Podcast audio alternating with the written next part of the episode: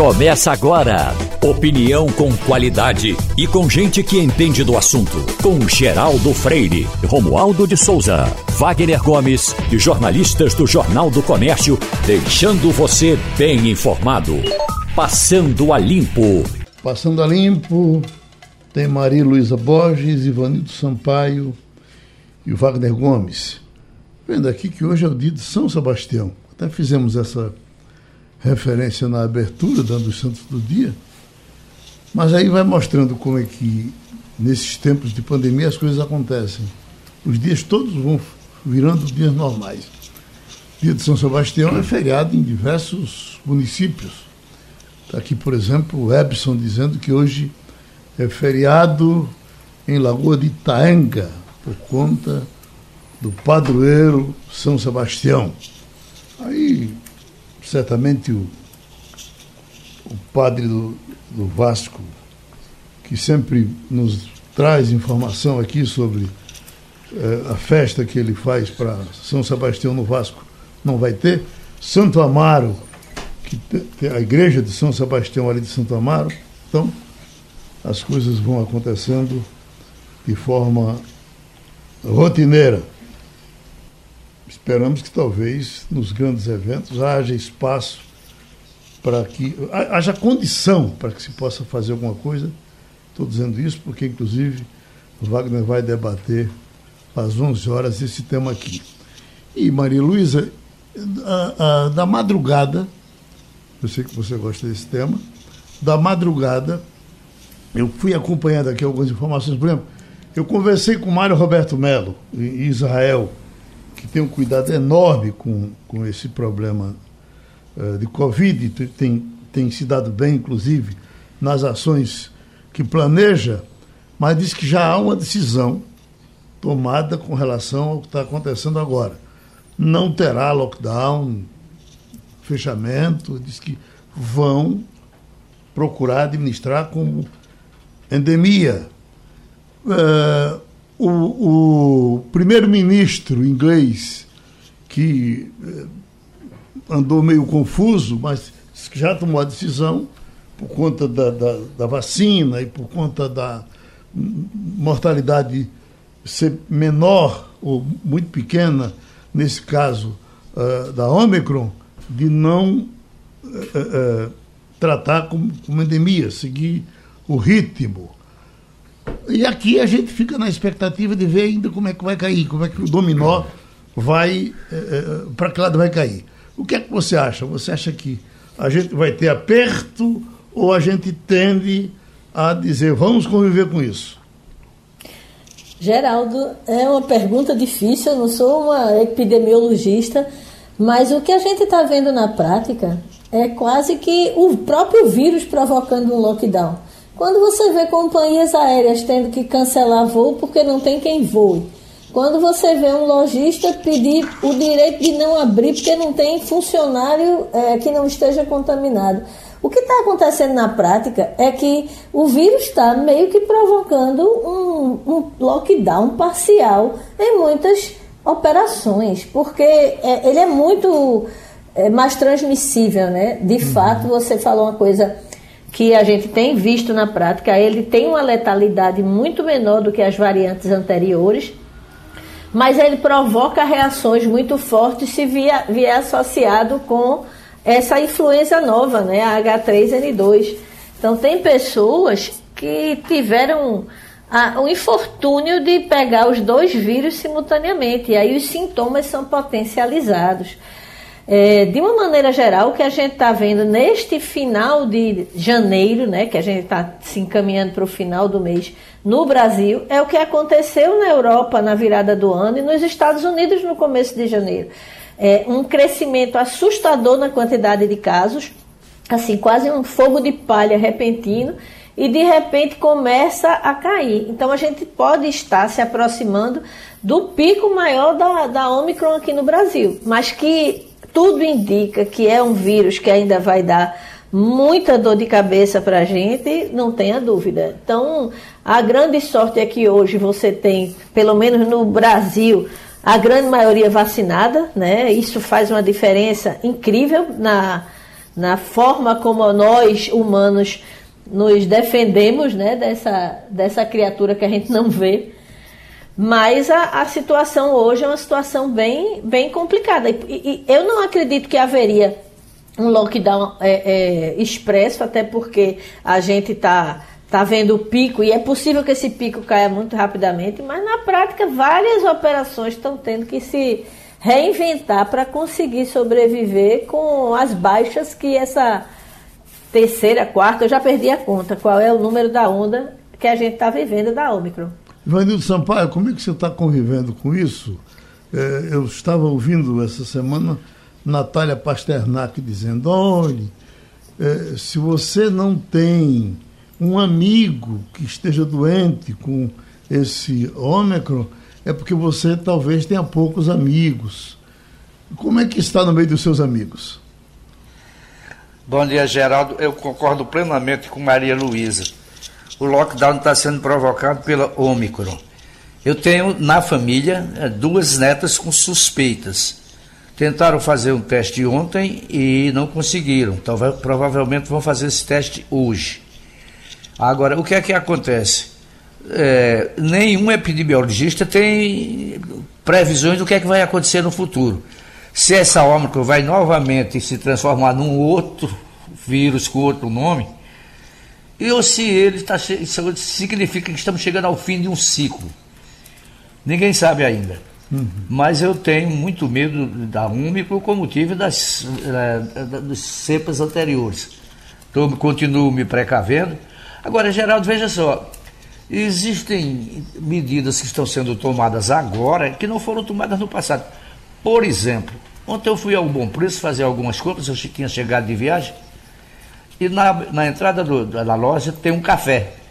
Esse café está exigindo certificado de vacinação para poder atender o cliente e servir um cafezinho. Uhum. Isso não aconteceu na, nas vezes anteriores. É então isso. a gente ainda tem muito o que esperar dessa desgraça, eh, dessa pandemia. É, é, essa exigência está sendo, sendo feita em todos os restaurantes, pequenos e grandes. Quando você já chegando, ele pede o certificado de, de vacinação. Uh, mas uh, na entrada de supermercado ainda não estão pedindo, não estão com aqueles cuidados normais, mas onde você vai ter que sentar e que tirar máscara, estão cobrando isso em todo canto. Wagner. Vamos lá, Geraldo. Veja só, a respeito de lockdown que você citou, é bom lembrar que o Brasil não teve lockdown até agora. Nós tivemos experiências pontuais em alguns municípios e eu só lembro de um que de fato fechou, que foi o município de Araraquara, no interior de São Paulo. Esse fechou. Quem foi que fechou com lockdown? A China fecha.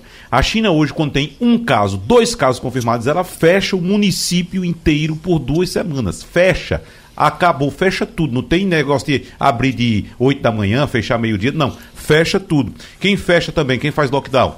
A Nova Zelândia, inclusive agora em meados de dezembro, a capital, Wellington, apresentaram dois, dois, dois casos positivos e o governo decidiu fechar fechar mesmo, acaba com tudo. O que a gente tem aqui são restrições de horário. Abre mais tarde, fecha mais cedo. Nós tivemos isso e não tivemos lockdown no Brasil. Em relação ao que Maria Luísa estava falando, ontem foi publicado um estudo apontando que o pico da Ômicron no Brasil deve ocorrer em duas ou três semanas. Ou seja, deveremos ter o pico da Ômicron aqui no Brasil agora no mês de fevereiro, no comecinho de fevereiro. E como Maria Luísa bem pontuou, de fato, onde ocorreu essas altas infecções provocadas provocadas pela variante Ômicron, essas infecções foram muito rápidas. Houve o pico muito rápido e a queda também muito rápida. Então a, a expectativa é que haja de fato o pico agora em fevereiro, segundo esse estudo, e a queda também seja muito rápida, o que indica que em março voltaríamos a ter um patamar bem semelhante àquele do início de dezembro, ou seja, quando as infecções estavam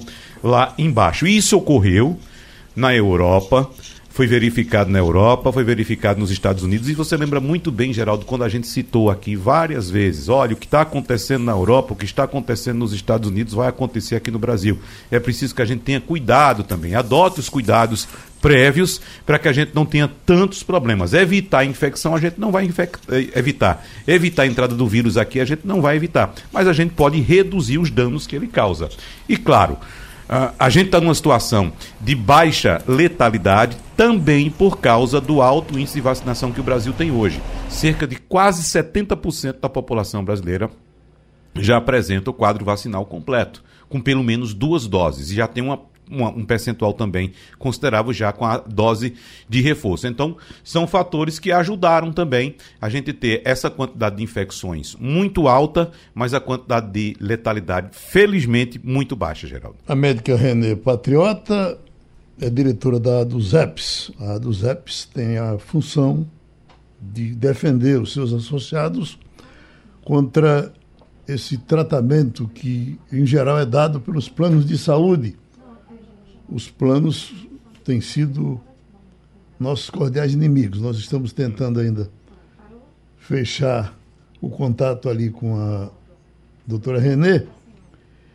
É, esses testes que estão sendo feitos nas farmácias, diz que tem gente que já encontrou até diferença de preço de mais de 100%. E está todo mundo querendo fazer quando se trata de fazer no serviço público, ainda ontem a prefeitura que vinha conseguindo dominar isso até de forma razoável, mas na hora do teste ela não conseguiu. A macaxeira ontem ficou um inferno com as pessoas querendo fazer os testes e uh, uh, o poder público sem condição de atender de forma razoável. Doutora Renê, agora a, a Agência Nacional de Saúde determinou que os planos custeiem, paguem esses exames. No caso do, do, do, do meu plano uh, uh, não aceitar, de que forma eu posso reagir? Bom dia, Geraldo. Bom dia, Bom dia a todos. Feliz ano novo. A gente vive no mato sem cachorro. Hum. A ANS agora resolve autorizar o, plano, o teste rápido Agora, ela precisa garantir que o consumidor vai fazer o exame, porque nas próprias emergências, quando o consumidor chega para o atendimento no estado gripal ou com sintomas de Covid, já deveria ter nos próprios hospitais, nas emergências, a disponibilização tanto do teste rápido como do RT-PCR. A ANS está autorizando tardiamente, mas antes tarde do que nunca, Entretanto, é bom saber que esse teste rápido, o negativo não significa que a pessoa não está doente. Se a pessoa tem sintomas e o resultado é negativo, ela vai ter que repetir o exame com 24 horas ou vai ter que fazer o RT-PCR. O que o consumidor precisa fazer realmente é começar a brigar na justiça. É preciso que o consumidor acorde, porque senão ele vai ter o direito mas não vai conseguir realizar o exame. Maria Luísa? É, bom dia, doutora Renê. Só um comentário. Um, um familiar meu esteve numa emergência particular por um plano de saúde e já saiu de lá testado. Talvez esteja acontecendo diferentes formas de comportamento por parte das emergências. Não sei como, como isso funciona. Mas a minha pergunta para a senhora era sobre um outro plano de saúde que virou, virou notícia infelizmente muito ruim durante a pandemia, que é o Prevent Senior. É, eu fui surpreendida esta semana com é, recebendo uma propaganda da Prevent Senior, uma propaganda digital. Eu não sabia que ele continuava operando. A senhora tem informação de como o plano hoje está funcionando? Não, eu não, não sei, mas vou procurar, vou procurar me informar em relação ao Prevent Senior. Em relação a seu parente ter realizado o exame na emergência, alguns casos pode acontecer, mas na maioria dos atendimentos, atualmente e mesmo antes do ano passado, não se fazia o teste nas emergências. É raro a emergência que faz. E nesse exato momento, as emergências não estão fazendo, justificando que não tem material para fazer o RT-PCR mas em alguns casos raríssimos, como no seu caso, como no caso do meu neto, que eu consegui fazer no Rio de Janeiro, na Rede Dó. É raro, mas hoje, se você for para uma emergência, possivelmente não vai ter o teste rápido.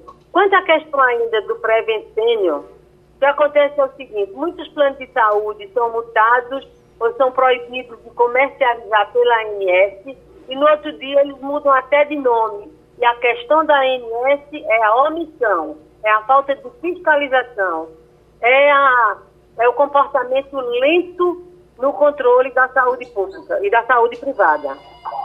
Doutora Renê, esse é um pedido de uma ouvinte é, é, que ela é, conversou comigo essa semana, dizendo que ela está já com toda a documentação pronta, porque está com obesidade mórbida, a ponto de praticamente não poder sair de casa. E o plano de saúde dela atende em mutirões, que são médicos que vêm aqui por uma semana, atendem assim, 5, 6, 10, depois param e vão atender novamente daqui a dois. É tanto que ela já está há quatro meses eh, esperando e esse plano de saúde não, não atende o caso dela. Eu lhe pergunto, ela pode reagir na justiça? Particular, você comentando comigo, você pode passar para essa pessoa o meu celular, no caso concreto, sim. e ela vai me ligar, eu vou orientá-la. Ah, sim. Então a senhora. Eh, ela pode procurar dos EPs? Ela pode procurar dos EPs, mas você, nesse caso, você pode dar para ela meu telefone que eu faço os encaminhamentos, viu? Então tá Porque certo. se ela puder, inclusive, pagar a despesa da dos EPs, a gente cobra. Se ela não puder, não puder pagar, a gente não cobra. Uhum. Wagner. Ô, doutora Renê, a senhora citando agora a condição de omissão da OMS em relação, a ANS melhor dizendo, em relação ao tratamento lento dado a causas urgentes, e eu estou lembrando aqui que, em relação ainda a essa decisão da ANS de obrigar os planos a cobrir os testes rápidos de Covid, é bom dizer que essa decisão, eu não sei se já foi publicada, que ela só passa a valer a partir do momento em que ela for publicada no Diário Oficial da União, né? Porque se não já, ocorreu, deve ocorrer nas próximas horas ou nos próximos dias. Agora, o que chama a atenção de fato, doutora Renê, é que a inclusão do exame no rol de procedimentos obrigatórios estava em discussão há sete meses na ANS. Sete meses. Nós estamos diante de uma emergência global e a ANS passa sete meses para tomar uma decisão como essa, doutora Renê. Então, é porque eu tenho uma frase que diz assim: quem tem tudo não tem pressa. Quem tem tudo não tem pressa. Infelizmente, infelizmente, a ANS vem se comportando dessa forma desde o início da pandemia.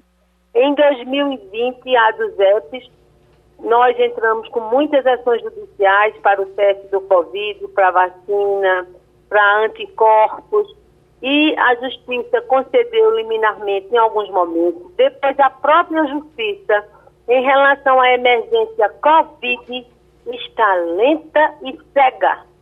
É um absurdo a ação judicial que nós ganhamos no primeiro grau na Justiça Federal, chega no TRS, ela fica lá mofando em tempos de pandemia. Isto é uma vergonha, isso é um absurdo, é uma falta de respeito ao jurisdicionado, ao consumidor, à dignidade da pessoa humana. A ANS acredita na lentidão também da justiça.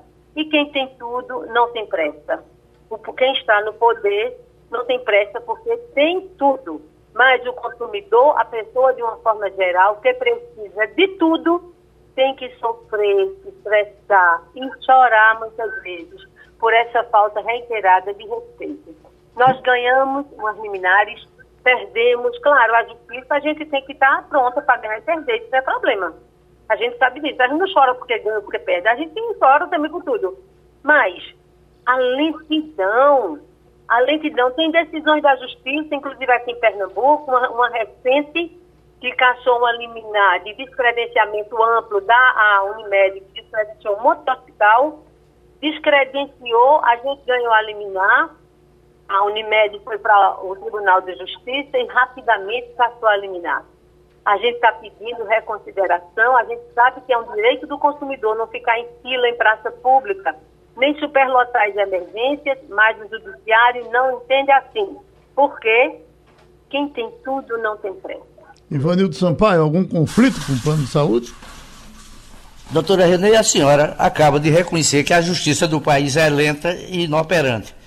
No entanto, três minutos atrás, a senhora mandou que recomendou, recomendou que as pessoas que se sentissem prejudicadas recorressem à justiça. Quer dizer, a justiça vai sair é, ou vai dar a sua decisão para a viúva do, do, coitado, não é? Atenção, veja, realmente eu não disse que a justiça era lenta e inoperante.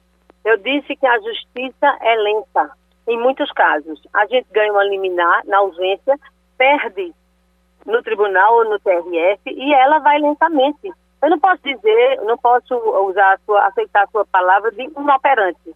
Ela é operante, embora muitas lenta vezes lenta. Embora muitas vezes lenta. Agora, nem por isso, nem por isso o consumidor vai deixar de procurar a justiça. A justiça tem que ser procurada 24 horas por dia. É preciso que tenha um plantão judiciário. A gente perde e a gente recorre. A gente perde e a gente recorre. Entende? Uhum. Pronto, a gente ouviu a médica, advogada, Renê, patriota, diretora da do ZEPS, falando aqui no Passando a Limpo. Estamos com o criminalista Ademar Regueira, ex-presidente da UEB, ainda ligado à Ordem dos Advogados de Pernambuco e, e do Brasil, para tratar de um pouco desse assunto que é chocante, onde você tem uma briga de advogados em cima do caso Beatriz. Primeiro você tem a, a, a moça do, da Defensoria Pública dizendo que o caso dela foi tomado por um advogado que está querendo a, a, aparecer em cima do caso.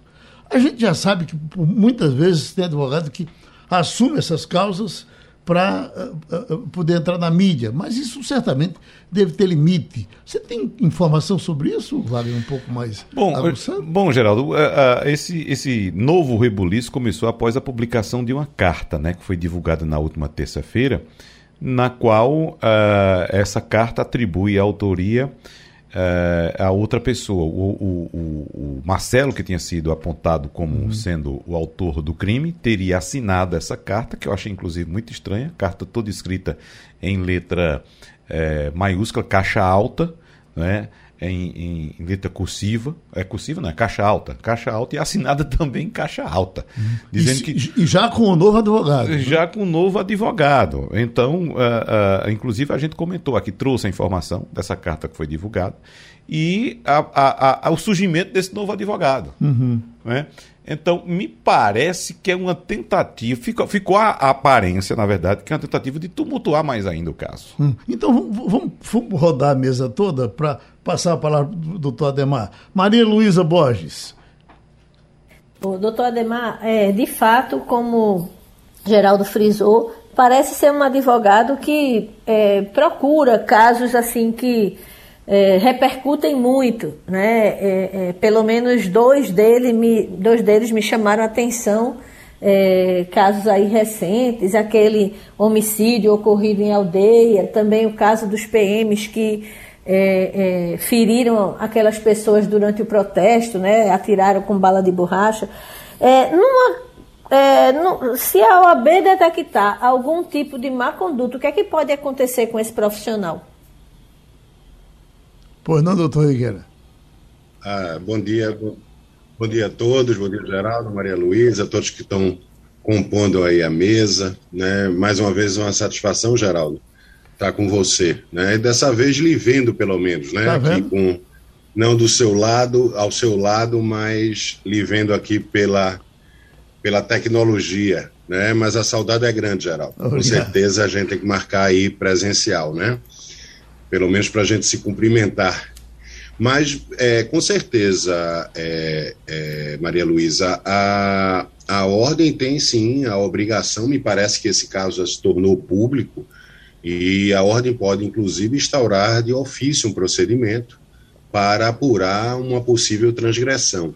E nesse caso, é uma transgressão que me parece até corriqueira né, e que precisa ser coibida que é a, a, o fato de, de, se ter um advogado já constituído e, e, constituído nos autos, inclusive, eu não sei se a relação aí, eu não sei detalhes, né? Eu estou falando isso é, hipoteticamente, né? Mas é, quando se tem um advogado constituído, eu não sei se neste caso era uma defensora pública que já atua na ausência de um advogado efetivamente constituído particular pelo acusado, mas se ele tem um advogado constituído nos autos, é, para que o outro advogado efetivamente entrasse na causa, ele teria que se comunicar ao menos com o advogado que já já consta ou que o cliente assim, se ele não se comunicar, o cliente efetivamente é, se comunicasse com o seu patrono anterior para que ele pudesse ingressar. Se ele não faz isso, se, se o cliente não faz essa comunicação, se o advogado, o novo advogado, não entra em contato com o advogado anteriormente constituído, aí neste caso haveria uma transgressão ética, não é? É, é, é uma transgressão porque o Código de Ética e Disciplina da OAB prevê a obrigação não é, a obrigatoriedade do, do novo advogado constituído dar conhecimento ao advogado anterior, isso é uma obrigação ética do advogado, e se ele não faz, portanto, ele transgride o Código de Ética e está passível a uma penalidade, neste caso me parece que ser uma penalidade de censura geral. Deixa eu trazer Ivanildo Sampaio, porque, Ivanildo, certamente na sua vida de, de jornalista você enfrentou centenas de casos parecidos com esse. Agora, esse parece ser mais sujo do que os outros, hein, Ivanildo? Geraldo, você tem razão. É, Doutor Rigueira tem uma larga experiência nesse submundo do crime.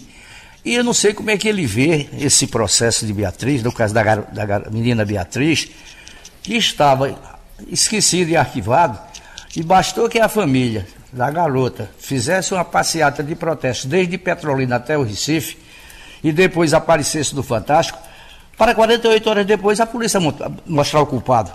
Então parece uma coisa muito esquisita, muito fora do, do, da normalidade. Como é que o senhor vê esse processo é, que condena o Marcelo Silva como provável matador da menina? Veja, é, é, primeiro, só fazer uma ressalva. É, é isso até é, é, é comum a gente ouvir a minha experiência não é no submundo do crime, não. Minha, minha experiência é na advocacia criminal. É no mundo, então, né? Não é, Geraldo? Acho que a gente tem que fazer uma distinção, né? porque o que eu entendo não é de, de, da prática de crimes, eu entendo é de defender alguém que porventura está sendo acusado da prática de algum delito. Mas, enfim, é, Nesse caso da Beatriz, é, é difícil a gente expor, até para é, que eu não esteja aqui também, sabe, Geraldo, transgredindo também o Código de Ética, porque se tem um advogado constituído nos autos. Mas como a relação aqui e a pergunta é, é, está voltada mais para a atuação da polícia, da fase investigatória, eu posso falar do que eu vi através de vocês, né, do que eu vi através da mídia. E me parece, e foi bastante esclarecedor, é, o, inclusive bom depoimento que eu, que eu vi da, da perita, né, da pessoa responsável pela, pela produção dessa prova científica que chegou a este acusado, é de que é, eles tinham coletado o material é, genético, o DNA, na época do crime, é, esse material serviu para se fazer comparativos com alguns suspeitos à época, e é extremamente louvável até que os suspeitos tenham sido descartados efetivamente pelo exame desse material genético que foi a, a apreendido na época, mas eles não tinham, era um material que era, é, é, pelo que eu entendi, tecnicamente é, impossível de se fazer com comparativos com material genético de, de presos, de acusados. E, e, a perita ela explicou que isso vinha sendo feito sistematicamente, ou havia uma tentativa de se fazer isso ao longo dos anos, com a mudança, da, o aperfeiçoamento dos recursos técnicos que, que, que eram disponibilizados à polícia científica.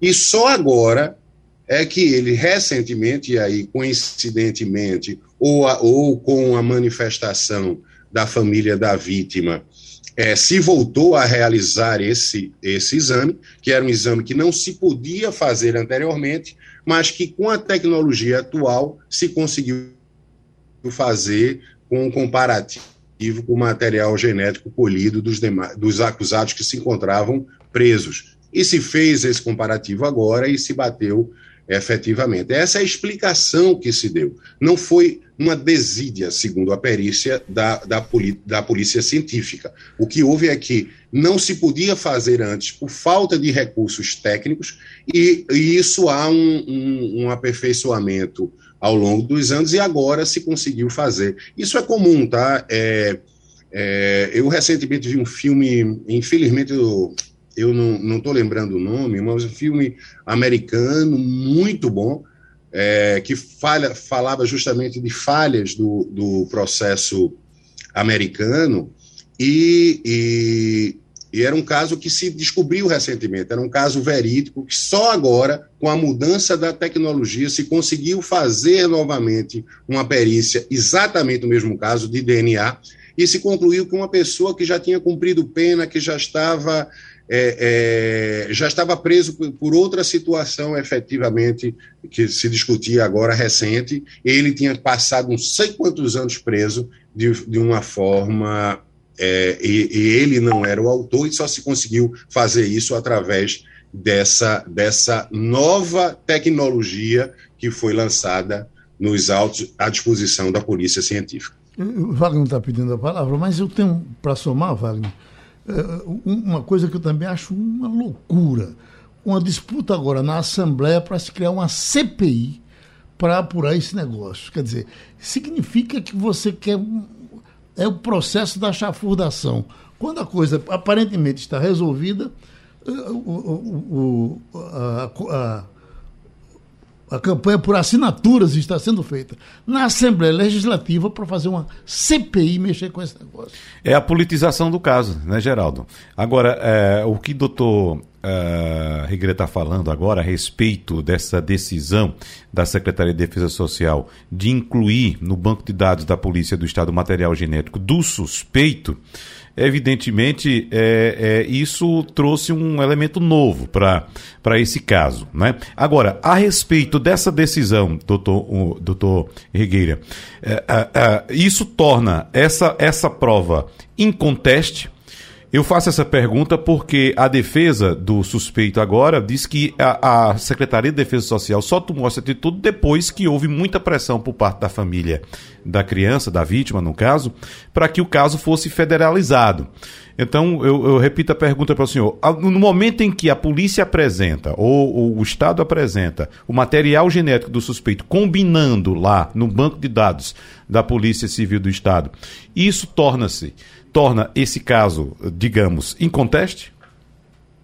Não, não, não, não torna inconteste. A, a, a, essa é, é, uma prova que foi trazida, é uma prova nova que foi trazida aos autos, ela pode ser trazida, o fato, até mesmo se houvesse uma, uma desídia da, da Polícia Civil, vamos supor que efetivamente eles não tivessem tivessem colhido esse material à época dos fatos e não tivesse feito por uma desídia, por uma irresponsabilidade, uma negligência. Se hoje fosse feito e se chegasse ao autor, essa prova tem uma validade que precisa ser levada. Existe um processo, me parece que isso tudo ainda vai redundar numa denúncia agora contra esse suspeito. É uma prova contundente, claro, é uma perícia, né, um material genético que foi colhido no local, é um material genético que bate, mas essa perícia, por exemplo, tem que ser analisada, efetivamente tem que ser analisada para ver se é, é, ela, ela confere efetivamente uma prova uma prova de que é esta pessoa que está preso, e essa prova tem que ser analisada, é, é o que a gente chama hoje, é, é, Geraldo, que é que está sendo bastante de, é, debatido, que é a custódia da prova. É? Uhum. a, o, o, no, a, é, essa lei, esse pacote anticrimes que alterou o Código Penal, alterou o Código de Processo, ele traz uma novidade é, que é o detalhamento dessa, dessa custódia da prova, que é justamente a proteção que a prova precisa ter para que ela não seja maculada, para que ela não, para que ela, como você diga, sirva de uma forma inconteste. Né? Ela é, é precisa se analisar este caso efetivamente para saber se esse material genético, como ele foi colhido à época dos fatos, se efetivamente essa prova foi resguardada, protegida, se, é, se todo esse caminho dessa produção até se chegar hoje a esse exame que foi feito pela, pela, pelos, pela Polícia Científica do Estado de Pernambuco, se ela, ela não pode ter sido adulterada, ela não pode ter sido modificada. Não é? E a questão da custódia da prova ela é fundamental porque é, não é simplesmente a gente é, é, achar que ela não foi adulterada. É preciso ela, que, ela, que essa prova esteja protegida de uma forma, não é? Ela tenha sido apreendida, isolada, protegida, todo o caminho desse exame esteja retratado de uma forma que não se ponha em dúvida esse material que foi é, coligido, que foi produzido. Então, se essa prova, analisando os elementos da custódia dela, ela é, gere uma dúvida acerca de sua veracidade ou de, de da sua eficácia é, é, plena, aí essa prova pode ser contestada e ela teria que vir corroborada com outros elementos. Né, necessariamente ela terá que vir corroborada com outros elementos para que ela, é, ao final, se chegue à condenação desse acusado. Pronto, nosso agradecimento. A outra participação aqui no Passando a Limpo do advogado Ademar Rigueira. Desde o começo da semana que o Wagner está para cima e para baixo aqui com bolso cheio de papel por conta desse desajuste eh, em Brasília, quando eh, procuradores recebem, caso inclusive do pernambucano José Robalinho, perto de 500 mil reais, com as explicações de penduricalhos, com uh, uh, o Procurador-Geral da República por trás. No todo, Wagner, foram 79 milhões que foram jogados nesse processo. Ivanildo, a gente já vem há tanto tempo falando disso, desses deslizes, e a gente não vê nada acontecer para botar essa casa em ordem. Isso nunca vai ter jeito, não? Geraldo, é, a gente fica olhando para os desacertos né, do sistema judiciário brasileiro. Você não tem uma segurança jurídica nunca, não é? Enquanto o Procurador-Geral da República bate com a Advocacia Geral da União, quer dizer, é uma loucura total e absoluta. Não, não, já se falou em reforma do Judiciário, como reforma do Judiciário? com esse emaranhado de legislação que nós temos, que pouca gente entende aonde se chega e para onde se vai. Eu, eu não consigo entender. Realmente eu paro para pensar, eu começo a ler sobre isso e desisto, porque não dá para entender, não dá para aceitar. A sociedade brasileira cansou. O Wagner, você, você eh, eh, que, que, ficou tão indignado com o negócio, eu, certamente ouviu respostas que eles deram para o processo para chegar onde chegou. A que conclusão você chegou? Geraldo, primeiro é o seguinte, eu recebi através, como muita gente recebeu, através de grupos de WhatsApp. Uhum. Então enviaram para mim essa planilha. Evidentemente, quando eu olhei a planilha, eu achei o negócio tão absurdo e a planilha não vem com indicação oficial nenhuma. Evidentemente, como a gente trabalha com informação, com jornalismo profissional, a gente deve checar aquelas informações. E foi o que a gente fez. Eu coloquei para discussão em discussão com outros colegas para tentar levantar, para quem trabalha exatamente com investigação, para tentar levantar essas informações. Evidentemente que, que tem um grupo maior saiu na frente, que foi o, o, jornal Estado de São Paulo, que foi investigar e atestou a veracidade desses dados. Uhum. Então, foram duas decisões tomadas no fim do ano passado pelo Procurador-Geral da República, Augusto Aras, Repetindo, as decisões foram tomadas pelo Procurador-Geral da República, que permitiram que os procuradores recebessem só no mês de dezembro um valor extra de quase meio milhão de reais. Só no mês. Isso é, isso é o contra-cheque, Geraldo. Imagina uhum. o que é você abrir seu contra-cheque no mês de dezembro e tá lá 500 mil reais na sua conta. Uhum. Entendeu? Então, veja só. O, Cadê o, o limite do, o, o, o, o limite de, de, de, salário? Não pode, né? O, o, o teto é de R$ 34.900, né? o teto, veja só. O resto é penduricalho. Penduricalho, adicional, penduricalho, extra, décimo terceiro, e, e, e vai. E, e, somando tudo isso, dá. No caso do, do, do ex-presidente da Associação Nacional dos Procuradores da República, eh, José Robalinho, 500 mil reais, meu amigo. Entendeu? A lista, ele é o primeiro da lista, aí a lista vai descendo. 400, 400 e alguma coisa, 300, que já é um negócio absurdo. Maria Luísa, a gente quando vê as injustiças, se lembra do Ministério Público, que ele tem que entrar para apurar e botar os filhos nos índios. Mas quando é o próprio Ministério Público que tem esses privilégios, a gente procura quem? Dom, Dom Saburida? Talvez, se queixar o bispo, né? Como dizia o povo é, antigamente. Geraldo, eu tenho é, é, a impressão de que é muito procurando como gastar um recurso que é destinado constitucionalmente.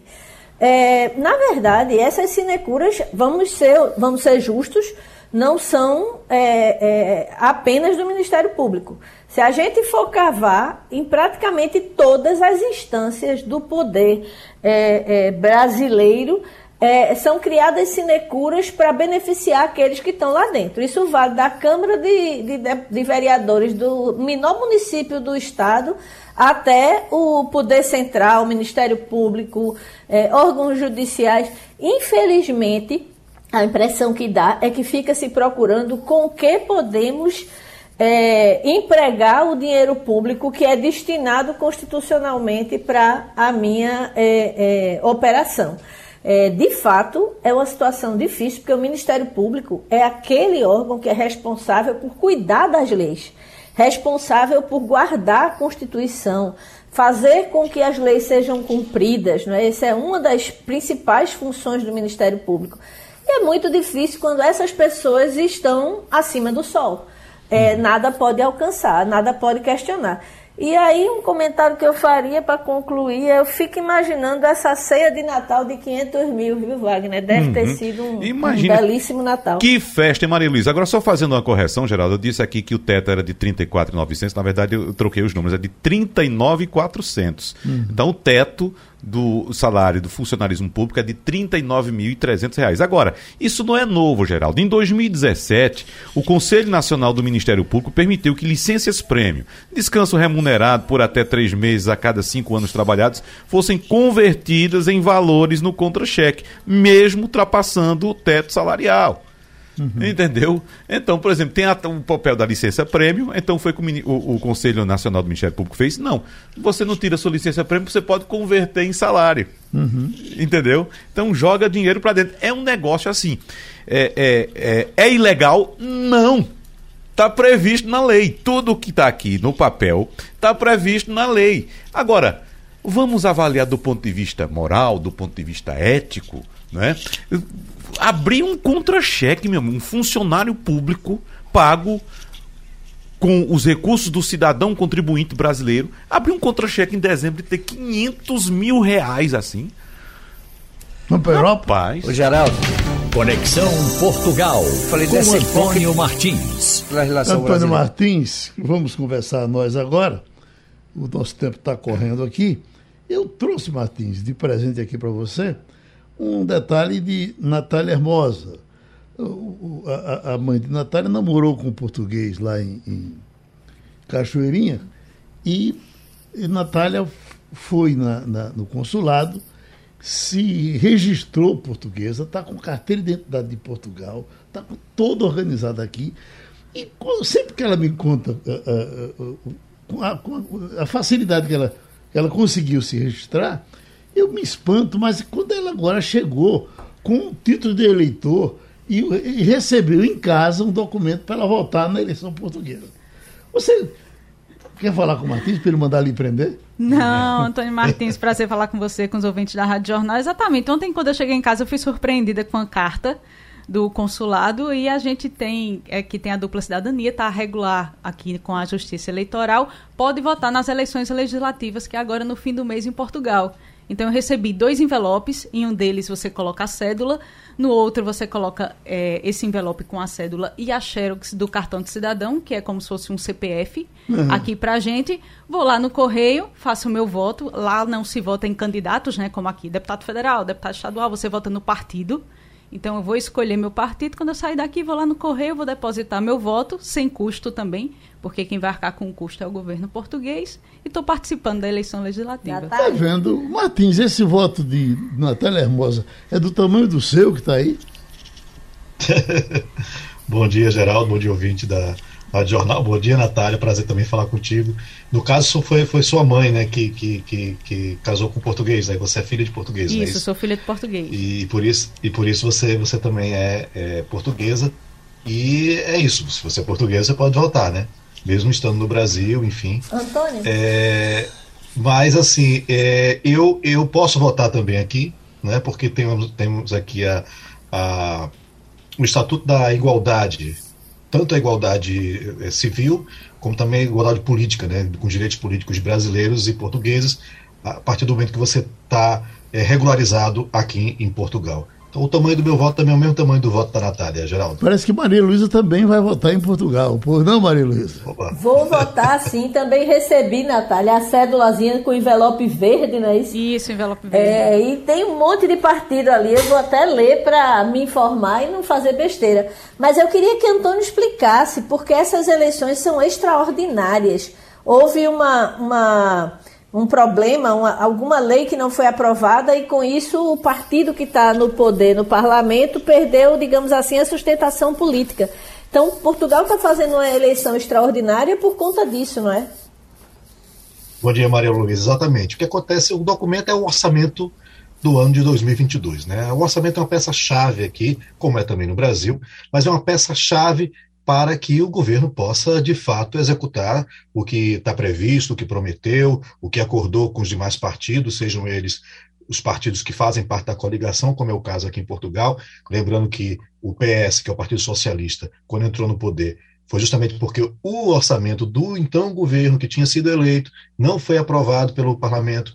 Então o, Partido Socialista se reuniu com o Bloco de Esquerda o Partido Comunista e criou o que é chamado a geringonça, que é essa armação aí da esquerda, né, esse acordo da esquerda, que não ganhou a eleição, mas como com esse acordo teve a maioria e o, que, o partido que ganhou a eleição em 2015 não conseguiu aprovar seu orçamento, o partido entregou para o governo, para o presidente da República, o governo, e aí o PS fez essa, esse acordo com a esquerda, conseguiu durante quatro anos ir bem, aprovando sempre os orçamentos, mas quando chegou agora em 2021, né, quando foi votar o orçamento para 2022, justamente aqueles partidos que davam apoio ao PS, que era o Bloco de Esquerda, e o Partido Comunista, não aceitaram a não inclusão de algumas questões que eram muito, muito, muito importantes para esses partidos, né, principalmente com a questão da pandemia. Foi um orçamento muito à esquerda, muito progressista, com muitas ajudas,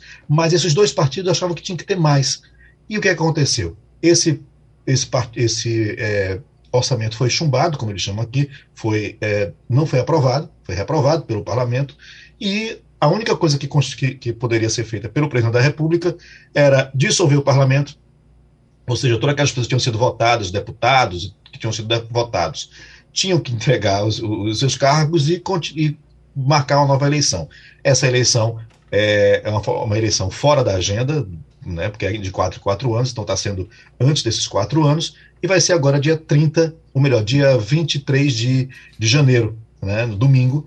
Está aqui uma, um, um, um debate intenso, porque, embora você vote nos partidos, o líder de cada partido ele é candidato a primeiro-ministro. Se o partido dele conseguir formar a maioria, ele vai ser o primeiro-ministro e vai de fato governar.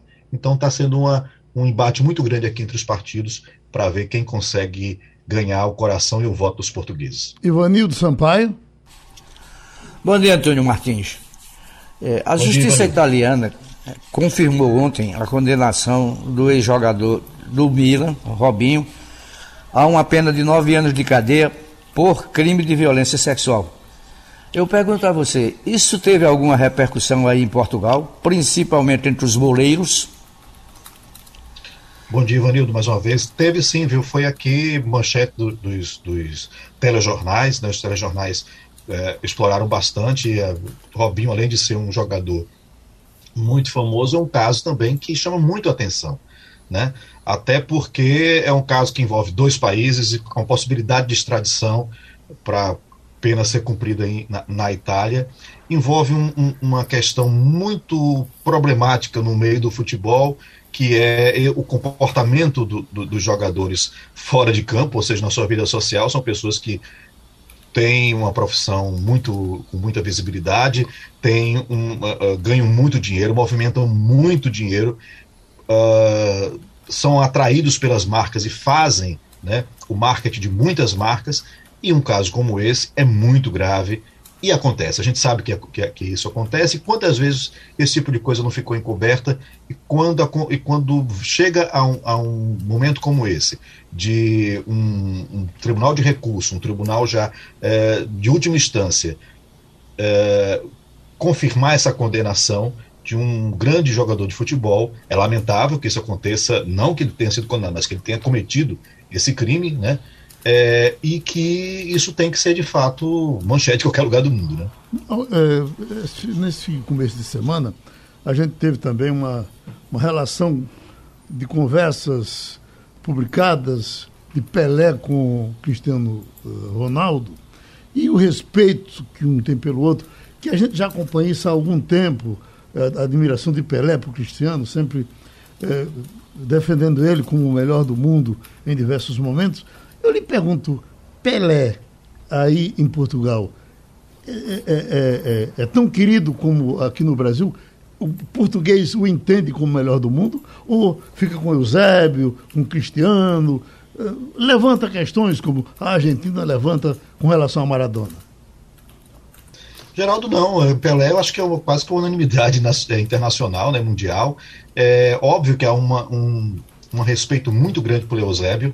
Né? O Eusébio é um, um, é um, grande astro aqui, né? o seu passado. É, é o Cristiano Ronaldo é, um, é já um, algo mais contemporâneo e, e, que, de alguma maneira, é, reforça esse brilho do português, essa, essa crença né, de que é possível, de que é possível ser o melhor do mundo. Parecido um pouco, às vezes, com o que a gente tinha com relação ao Ayrton Senna. Né? Uhum.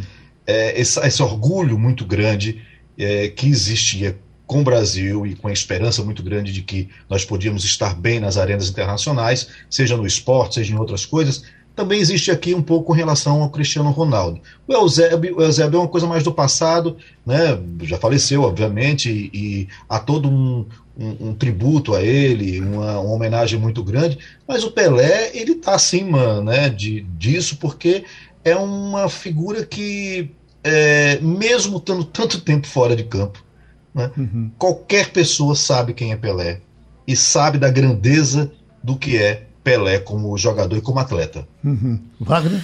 Martins, eu quero que você detalhe para a gente, por gentileza, dois assuntos relativos à Covid aí em Portugal. Um deles diz respeito à, à demora para aprovação da nossa vacina brasileira, a Coronavac, é, Martins, aí em Portugal, e quais são as consequências disso. E a outra, o outro assunto é em relação ao passaporte Covid, que está em discussão aqui no Brasil. Claro, como em todo lugar do mundo, entra nas questões negacionistas e um, um grupo é favorável, o outro é contra. Felizmente, aqui no Brasil, a maior parte do povo brasileiro é favorável. Segundo pesquisa Datafolha, de cada 10 brasileiros, 8 são favoráveis à adoção do passaporte de vacinação. Agora, quais são os dados que você tem dos reflexos da adoção do passaporte da vacina aí na Europa, Martins? Bom dia, Wagner. Olha, a, o passaporte da vacina, ele acabou por estimular duas coisas. Primeiro, a mais óbvia, a vacinação. As pessoas sabiam que tinham que estar vacinadas, que ter o passaporte para levar uma vida minimamente normal, né? voltar a, a frequentar os lugares, a trabalhar. Né? Muitos empregos, eh, muitos trabalhos exigiram né, o passaporte da vacina para que as pessoas continuassem exercendo suas profissões, seus trabalhos, seus ofícios. E, obviamente, que isso aumentou a vacinação. Por outro lado, também é, trouxe um movimento maior à economia, porque quem estava com passaporte, os lugares que exigiam esse passaporte com a população já um pouco vacinada, os trabalhadores vacinados, os, os, os consumidores também, obviamente que isso acaba por dar uma garantia ali mínima de movimento para o comércio. Então, a União Europeia registrou isso, um aumento de vacinação, né, depois do passaporte, e também um aumento da, da atividade econômica. É, temos que lembrar que a busca por esse passaporte foi tão forte que até os negacionistas foram atrás desse passaporte. E como? Negacionistas da vacina. Como é que eles foram atrás desse passaporte? eles foram comprar passaportes falsos, né? Uhum. É, certificados falsos. A gente falou aqui no Passando a Limpo em casos na Áustria, em casos é, na França, né? Falamos até aqui de uma senhora que, uma francesa, cidadã francesa, que comprou esse passaporte é, falso, é, obviamente que legal, é, e ela foi acometida de Covid, foi internada e ficou o tempo todo negando que não tivesse sido vacinada, afirmando que tinha sido vacinada e acabou, infelizmente, falecendo, porque, por entre outras coisas, porque os médicos quando, não sabiam que o, o, o sabiam, estavam tratando-a como se ela tivesse sido vacinada. No entanto, ela não estava sendo, não tinha sido vacinada e, obviamente, que o tratamento não funcionou. A, a situação foi ainda muito pior para ela e ela acabou falecendo. Então, assim, houve uma corrida pelo passaporte, até por quem não acreditava na vacina, né? Agora, em relação à é, vacina da AstraZeneca, Oxford, que é feita também pela Fiocruz, né? É, o que acontece é que as pessoas que tomaram as duas doses no Brasil, quando tentam tomar aqui a terceira dose de reforço, não conseguem tomar, porque essa vacina não foi é, reconhecida ainda, não foi aprovada pela Agência de Medicamentos da Europa. E isso é um processo que já dura mais de seis meses. Nem dizem que não, nem dizem que sim. Então, analisando ainda. E o, o que acontece é que as pessoas que vão buscar a terceira dose uh, recebem a notícia de que não vão poder tomar a terceira dose, porque as duas doses que, ela, que elas tomaram da vacina feita no Brasil é, não está reconhecida aqui. Não estão reconhecidas essas duas doses, né? Ou melhor, essa vacina da qual elas tomaram duas, duas doses não está reconhecida aqui, então elas também não podem tomar a terceira dose.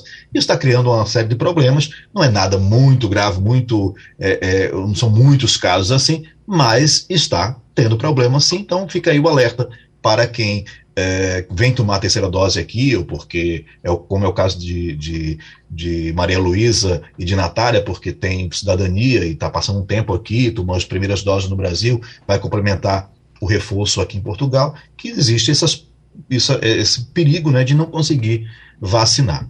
Agora, está havendo uma imensa curiosidade de, de todo mundo com relação a esse serviço que Portugal está lançando, o Uber do serviço médico. Na prática, como é que ele se dá, Martins?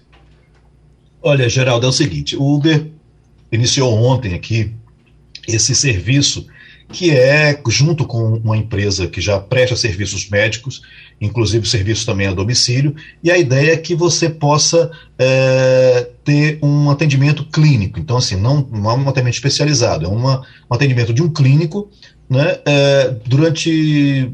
Você pode pedir a qualquer momento, né, uhum. pelo aplicativo, Uh, e essa pessoa vai à sua casa. Né? Esse, esse médico vai à sua casa para uma consulta em casa. Isso vai custar por volta de 80 euros, se o médico for na sua casa. Mas também você pode fazer uma teleconsulta, né? Uhum. ou ter algum outro tipo de informação é, via telefone ou via aplicativo, que vai custar cerca de 20 euros. É um.